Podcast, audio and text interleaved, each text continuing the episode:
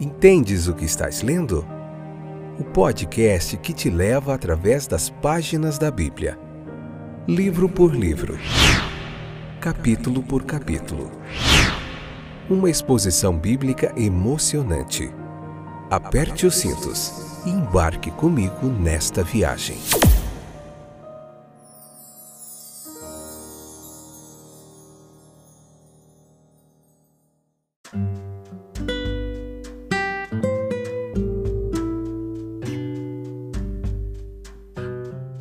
Olá, estamos de volta. Eu sou o Fábio, como a maioria de vocês já sabem, vocês que nos acompanham aí sempre.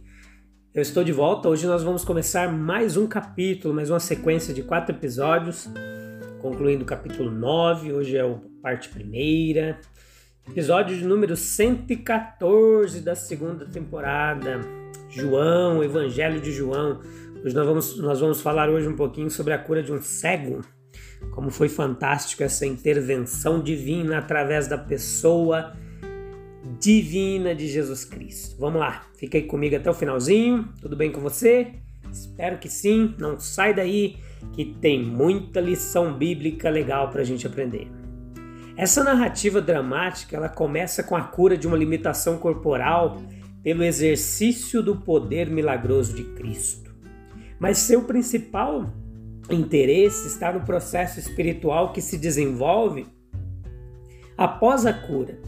Ele relata como um jovem pobre cego, mas inteligente, franco e corajoso, recebeu iluminação espiritual e corporal. E como ele demonstrou perspicácia em aprender o caráter de Cristo, coragem em resistir aos adversários de Cristo e gratidão em reconhecer as reivindicações de Cristo. As várias etapas desse processo merecem um estudo atento. E é isso que nós vamos fazer. Vamos lá. Nosso Senhor dá o que pode ser chamado de causa final da cegueira deste homem, quando ele instruiu seus discípulos que a intenção do Criador foi encontrada na oportunidade oferecida para a manifestação do poder divino e da graça na obra de restauração. É bom procurar explicações humanas, sim, mas é melhor receber quando elas forem concedidas por meio divino. Ao estudar as transformações do caráter humano, o homem sábio buscará as razões mais profundas nos propósitos do Eterno, recebendo ele mesmo uma prova notável da piedade de Cristo no exercício em seu favor do poder curador de Cristo o homem não poderia deixar de sentir o encanto do caráter de seu benfeitor. Aqueles que o conheciam havia muito perguntaram sobre sua própria experiência, perguntaram-lhe sobre seu curador, e tais indagações naturalmente o levaram a formar convicções mais definidas. Uma natureza fraca pode ser prejudicada pela adversidade, aterrorizada por ameaças, coagida pela violência, mas a melhor natureza desse homem foi revelada pelo contato com a oposição. O cego e o Salvador que dá visão. É isso que nós vemos aqui. Observe esse homem cego. Em relação aos discípulos, para eles ele era um objeto notório de justiça retributiva. Eles consideravam sua cegueira uma punição especial por algum pecado em particular Aquele cego provavelmente era bem conhecido deles e já haviam discutido com frequência esse aspecto ou a sua cegueira com vários resultados. Mas agora aqui está a oportunidade de uma solução final para a dificuldade. Eles têm plena confiança na capacidade e prontidão de Jesus para esclarecer o assunto para sempre. E não perderam tempo, mas perguntaram: Mestre, quem foi que pecou? Agora vemos ele em relação a Jesus. Para ele, ele era alguém que atraiu sua atenção especial. Ao passar, ele viu um homem. Quantos passaram sem vê-lo e quantos o viram com indiferença? E provavelmente os discípulos não o notaram antes de ver a atenção do Mestre fixada nele. Ele o viu primeiro e o viu como ninguém o viu antes. Ele tinha muitos olhos fixos nele, mas nunca como estes. Ele tinha muitos olhares de transeuntes, mas nenhum contendo tais sentimentos. Sentimentos e significados como aquele que estava nele agora. Para Jesus, ele não era um fruto de justiça retributiva, não, mas um especialmente adequado ou a quem se poderia manifestar as operações divinas. Embora admitindo totalmente a lei da retribuição, ele exclui este caso da categoria e imediatamente remove a questão dos discípulos, do especulativo para o prático, do ponto de vista humano ao divino.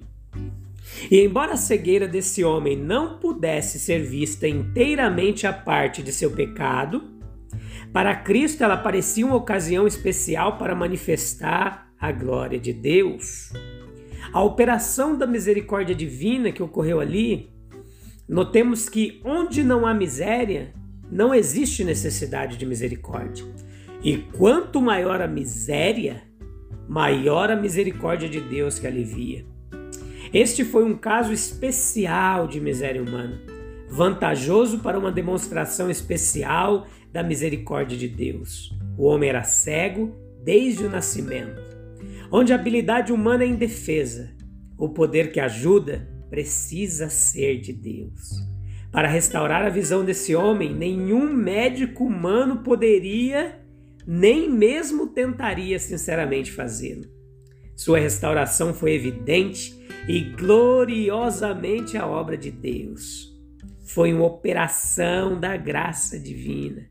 Ele tinha uma mente que requeria iluminação, uma alma necessitada de salvação. E esse popular filho do pecado, como chamavam, apresentava agora uma gloriosa oportunidade para a exibição da graça redentora através de Cristo. Nesse homem, as operações divinas foram manifestadas. Deus trabalha continuamente dando visão aos homens a princípio e em uma variedade infinita de maneiras, mas suas operações são invisíveis e não observadas. Mas neste homem eles brilham e resplandecem, de modo que todos devem vê-los, exceto os totalmente cegos. Eles foram manifestados ao próprio homem e por meio dele a outros. Este homem restaurado por Cristo era uma espécie muito convincente e atraente das operações divinas. Ele era tão conhecido como sendo totalmente cego desde o nascimento e agora estava prestes a ser ainda mais conhecido como perfeitamente restaurado por Jesus. Assim, aquele que era popularmente considerado um monumento do pecado e de suas terríveis consequências, torna-se agora um monumento popular do poder divino, uma espécie convincente da misericórdia divina e o anúncio notório da graça redentora que vem através de Cristo. Para Cristo, esse homem era um objeto que o lembrava vividamente de sua missão na terra, como uma missão que é divina e representativa em seu caráter, as obras dele. Ele nunca se esqueceu do caráter divino e representativo de sua missão, envolvendo deveres, obrigações e responsabilidades especiais em relação àquele que o enviou. Mesmo nessa hora de triunfo e brilho, ao dar vista ao cego, ele se lembrava de sua brevidade. Esse mesmo ato apressou a aproximação da noite. Aqueles que brilham intensamente na noite do mundo perverso não podem esperar por um dia longo. O discurso terminou em ação, e a ação estava em perfeita harmonia com o discurso. Uma operação grandiosa mas muito natural e comovente. Cristo ensinou seus discípulos por meio de ilustrações práticas. O milagre foi uma resposta completa à pergunta deles e um exemplo prático de sua missão. Meios foram usados na realização do milagre. Às vezes, ele exerceria seu poder divino sem o uso de nenhum meio, mesmo sem uma palavra, apenas a sua vontade.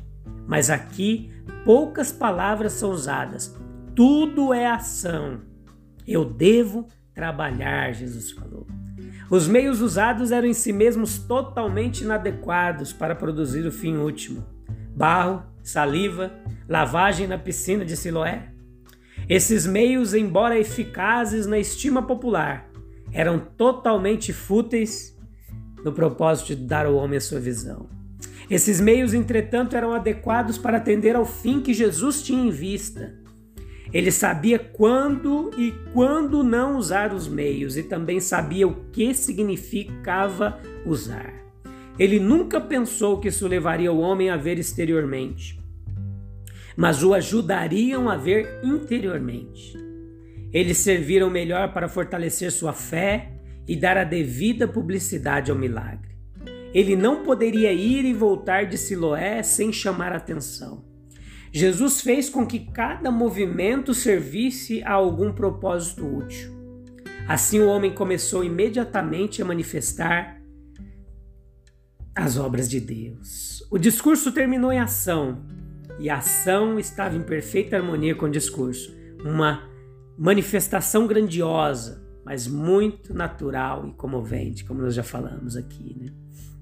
Então, isso tudo serviu para melhorar e fortalecer a fé e dar a devida publicidade ao milagre. Ele não poderia ir e voltar de Siloé sem chamar atenção. Então Jesus fez com que cada movimento servisse a algum propósito útil.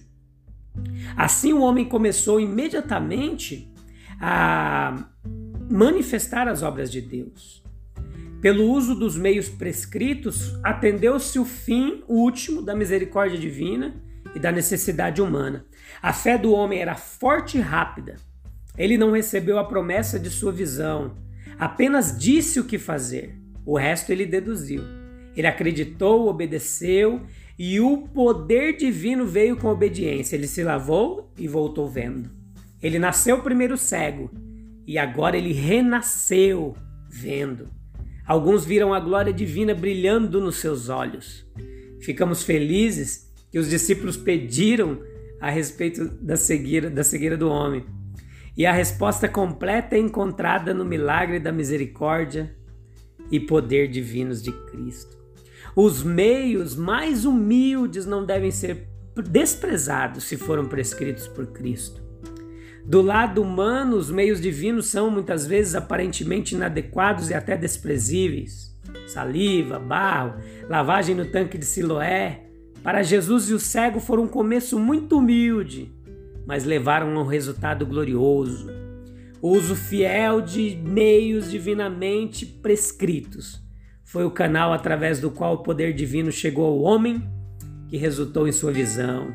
E através do mesmo canal de fé e obediência, a iluminação divina virá para a alma que acredita, confia, segue e obedece às palavras de Cristo. Vamos fazer uma pausa aqui. Eu te espero no próximo episódio para nós continuarmos meditando um pouquinho nesse capítulo 9, como Jesus fala que veio fazer as obras do Pai enquanto é dia, porque a noite vem. Vamos explicar um pouquinho isso nos próximos episódios. Um abraço, fique com Cristo, caminhe com Ele, viva com Ele e desfrute de uma vida em abundância já nessa terra. Tchau, tchau. Até breve.